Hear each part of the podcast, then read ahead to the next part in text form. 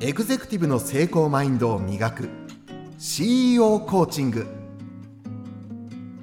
この番組はもっと会社を大きくしたい。幸せになりたい。そして全ての従業員に幸せになってほしい。と願う経営者経営幹部事業部のチームリーダーのポジションにいるあなたに今よりもっと成長できる考え方や行動の理論をお伝えするポッドキャストです。語り手はこの方。こんにちは。エグゼクティブ専門コーチの久野和義です。このシーズンではシーズン5ですね今ね。メンタルをテーマに話をしているんですけども今日もらったお題にはメンタルって言葉は書いてありません。ついにメンタルと言いながらメンタルじゃないぞみたいな感じなんですけどまああの心の話をしてるんでメンタルの一部かもしれないんですけどもあのね、ストレスを溜め込めない、溜め込まないって話なんですね。で、これ話すにあたってね、ストレスって何だって話をね、ディレクターと一緒に調べたりして、なんですが、ちょっと待ってよと、大体ストレスなんて溜め込んだことはないぞと思うわけですね。ですから、あの、感じるけど、溜め込むのはなんか難しい感じがするんですけど、皆さんはどうなんでしょうかっていうとこから始まるんですよ。正直言って、僕も、あのね、あ、そう、僕のバックグラウンドっていう、バックグラウンドっていうか、ここまで生きていたヒストリーは、あの、もう話聞いてた20代の時にロックバンドとかやって、こう挫折して、で、まあなんか会社やったりしたけど、ここのままじゃこれだけじゃダメだなということで30歳で初めて就職してね、10年ぐらいサラリーマンをやって、で、しかも数年でどんどん転職して、20、30代で5年間、10年間で5社ぐらいいたわけだから、結構早いでしょ？で、僕はもともとその会社をやるつもりだったりしてたんで、まあ、正直本当に言うとすごい辛かったですね。もうサラリーマン時代は辛くて辛くてしょうがなかったの。独立精神が旺盛なので、でもなんでそれでも我慢してやってたかっていうと、本当我慢してやってた理由は自分にとってはまだちょっと必要なスキルや、まあ身につけないといけない、身につけた方がいい知識があるなっていうふうに思ったから、やってたんですね。それはビジネススキルだったり、営業であったり、マーケティングであったり、その勉強ではできないことですね。じゃあファイナンスもあるし、もっと人事とか組織の中でやった時に人との心とか、あとは自分が担当、専門じゃないことを担当した場合のこととか、あとプロジェクトをやったり、まあ、その一人じゃできないような大きな規模のことをやったりするチャンスだと思って、あとは仕事で英語を使うとかね、たくさんやったんで、いたんですよ。いつも価値を感じていたんですよ。価値を感じているからそこは100%望んだ通りのことなんだけど、一方で、うん会社勤めしてして中でどうも納得いかないことはたくさんあったり、納得いかないっていうか、納得はしてるのかもしれないけど、なんか面白くないことたくさんあって、そういうストレスたくさんあったんですよ、本当に。すごく大変だ、たくさんあって。会社が大嫌いだったわけじゃないけれど、その自分が進みたい方向に進みたいけど、そこに進むだけの力がないということを自覚してるから、その修行をしないといけないからそこにいるんだけど、修行自体とは別のもので、しょうがなくやってることが混ざっていたんで、だから、飛び出してやれない自分も悔しいし、歯がゆいし、それを嫌々ながらやっているっていうことを自覚している自分も、でも、あの、勇気がないわけじゃなくて、絶対そこにいた方がトータルではいいっていう判断をしてね、そこにいるった時のストレスってずっと大きいんですけど、それでも、溜まってはないんですよ。うん、なんで溜まんないのかなと。そもそも溜まるものなのかどうかっていうのが、疑問、疑問をちょっとな感じてきてですね。溜まるっていうのは、こう、堆積するわけでしょ。堆積ってね、漢字を思い出すの難しいよね。堆積するわけ。積み上がっていくわけじゃないですか。土みたいにね。そうはならない。だって出て、出てきたストレスは翌日には、っていうか、な、ね、消しますからね、その重ねていかなきゃいいんじゃないのと思って。じゃあなんかやってたかっていうと、な例えば運動すればとかね、音楽を聴けばとか、そういうわけでもないんですよね。だからね、ストレスを溜めるっていう感覚が持たない。ストレスを感じるっていうのはすごくわかる。ですよ。で、まあ、あの、もちろん僕はそのフィードフォワードっていうコンセプトの提唱者であって、で、フィードフォワードっていう本の著者なんで、フィードフォワードってね、僕の作った概念で未来に目を向けるっていうね、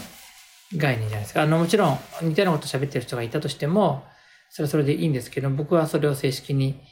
あの、コンセプトとしてまとめて、フィードフォワード協会っていうのを作ってね、それを世の中にこう広めようってしてるわけなんで、まあ、思いついて言ってるわけじゃなくて、それをもう長いことやってるっていう意味で言うと、自分にとって超重要なコンセプトですよね。そのフィードフォワードっていうの言葉が、名前がついたのは数年前かもしれないけど、そのずっとその、今の自分から見ても辛くて辛くて仕方がなかったサラリーマン時代のこと、時の自分ね。今の皆さんが自分の会社に勤めていて、あの、その辛くて辛くて仕方ないんだったら、それはラッキーねっていいんで、別にそれは皆さんがそれはそれで良かったねって思うだけなんですけど、僕は辛かったんで、単純にね。それで、あの、その時に、もうずっとフィードフォワードしてたからね、これは未来にこうなるためにこれをやってるんだっていうことがあったから、僕はためなかったのかなっていうふうに思うっていう話なんですよ。でよく言うじゃないですか、こうやってらんねえよって言って、新橋に繰り出して飲んでるとかね。まあ別にうちの会社新橋で会ったことはないんで、あの、そういうことはないんですけど、なぜかガード下に行くわけですよ。あのよく新橋のガード下って言うけど、それどこのことかよくわかんないね、意外とね。新橋のガード下って、新橋この間行きましたけど、何か用事で、どの部分をガードしたのかなと思ったり 意外と、その、どうでもいいよね、これはね。でもなんか、ど、どこのこと指してるのかなと思ってキョロキョロしたものの、ここかな、ここかなって言って、正解わかんないまま帰ってきたんですけど、まあ、それはどうでもいいや。えっと、要はそういう話を聞くんですけど、まあ、あの、そうやって愚痴を言う友達がいなかったのか、とにかく、あの、そういうことはなかないんですよ。なんかね、そういうふうに言えば言う方がたまる気がするんだよね。飲んで、なんかぐちぐち言ったら解消するのかな帰った時に余計なんか堆積していって、なんか翌日さらに蓄積されてるけど無意識では気づかないんじゃないかななんて今思ったりはしたんですけども、まあ、あのコロナになってそういうような活動も減ったと思うんで、そうなんか昔の名残なのかもしれないですけどね。ただ、僕はだからその未来を見てて、フィードフォワードっていうのは自分にしていて、まあそれはゴールが設定されていて、まあすごいストレートに言ってしまえば、その地道な仕事をみんな、みんなそうだけどしてて、それ別に、それ自体は必要だったのわかるけど、僕は進むのにあたってこれは必要だなと思って地道にやってたっていうだけですよね。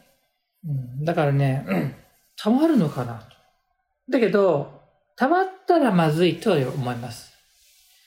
つまりそれは未解決のまんま、そのままそのままって積み上がっていって、で、いたら多分、脳は当然うまく動かないんで、判断間違えたり、なんで私あんなことしちゃったんだろうとか、あんな風な、あの、メッセージ送っちゃったんだろうとかいうことが起こるような感じになるんじゃないかと思うので、溜まるか溜まんないかわかんないけど、仮に溜まってるっていう実感があったり、溜まっていくっていう感覚があるんだったら、それは即座に解消していった方がいいんじゃないかなって思います。で、その具体的な方法が、コンビネーションだと思うんですけども、過去に目を向けてるっていうことは、やめた方がいいと思う。やめた方がいいと思いますから、まあ、未来に目を向けるっていうフィードフォワードと、あとは、その、実はね、その状況において未来に目を向けるとちょっと虚しさが湧いてくる場合もあると思うので、うんと、今、この瞬間に意識を置いて生きるってことをしながら、未来に目を向けるっていう、この組み合わせっていう感じなのかなって思うわけですね。割合的には今に6割か7割で、まあ3、4割が未来ですね。過去は全く気にしないっていうのが望ましいと思うんで、こういう意味で言うと僕は過去っていう言葉すらいらないかなって思うところです。つまり過ぎたことをどんどんこう、過去に流していく、未来からね、時間が流れてきて過去に流していきさえすれば、もう一度それを蒸し返して、自分でそこに重ねていくっていう感じにはならないと思うんで、それが僕のそのストレスをためない方法かなって思うってことですね。で、感じちゃいけないかっていうと、僕感じた方がいいと思うんですよ、ストレスはね。なので実際自分にかかってる圧力なんで、そのかかってる圧力を自分なりにこう、向き合うっていうチャンスなので、それはぜひしたらいいと思います。ということで、僕はね、ストレスって言葉もあんまり実はわかんないんですよ。はっきりとね。だってあの多分ね、たまらないと気づかないんだよね。そうそう。感じるっていうのはただなんか嫌だなとかつまんないなとかね、疲れたなとかいう感じ方をして、それが積み上がっていってなんかそれが溜まるっていう概念に成長するのかもしれないんで、で、その元である疲れたなとかね、あの、これ嫌だなとか退屈だなとかいう、そういうのを多分日々処理していけば、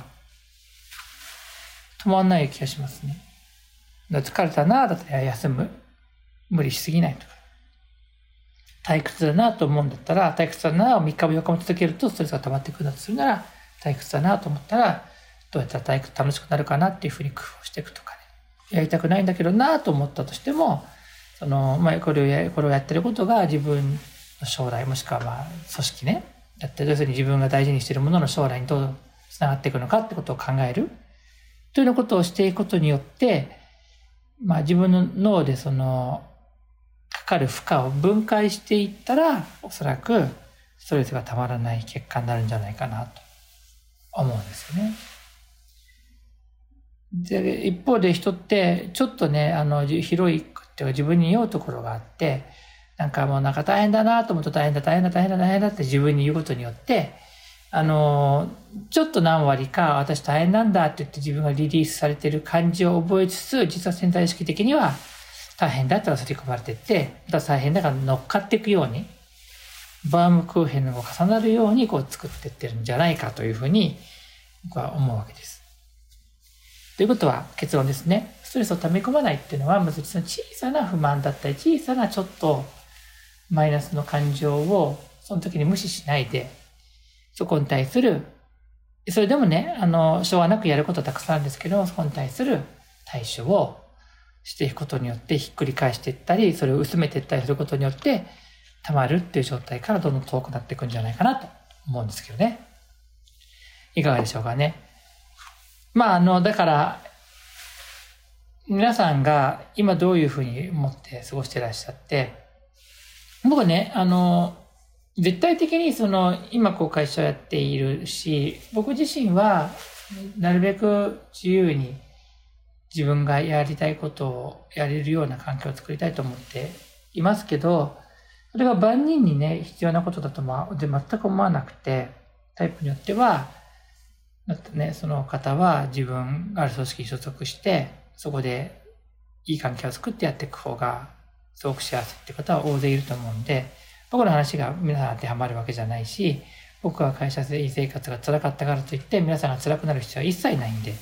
ないんですけど、まあもし、あの、なんか、ね、あの、例えば辞めたいとかね、転職したいとか思っても、ちょっと待ってと。その前に日々のその小さな、ちょっとした不満とか、怒りとか悲しみとかそういうのにちゃんと向き合って対処してるかなってことを考えてから、ゆっくり考えてもいいんじゃないかなと思うということですね。はい。まあ、お題が、あの、結構 complicated なので、複雑なので、あの、スパスパッと答えるというよりは、いろんな側面から切り崩していっての答えになります。それゆえに少し回答も長くなるし、一回聞いただけじゃピンとこない場合もあるけど、あの、多分2回、3回ぐらい聞いていくと、はっきりわかる内容をお話ししてると思うので、ぜひ参考にしてもらえればなと思います。まあ、いつもお話ししますけど、番組のね、感想とか質問がありましたら、ポッドキャストの概要欄のお便りフォームからお知らせただきたいなと思うのと、あの、これを書き起こしてね、ノートっていう、まあ、プラットフォームで公開してます。あの、もう半年ぐらい前の話なんで、今話した話ってわけじゃないんですけども、でもいずれにしても、それを読んでいただくと、あ、そういう話してたなって思い出したり、聞きそびれてた方も、後から文章で読めるので、そういう方もぜひお願いしてきたらなと思います。はい。ではまた次にお会いしたいと思います。久野和義でした。ありがとうございました。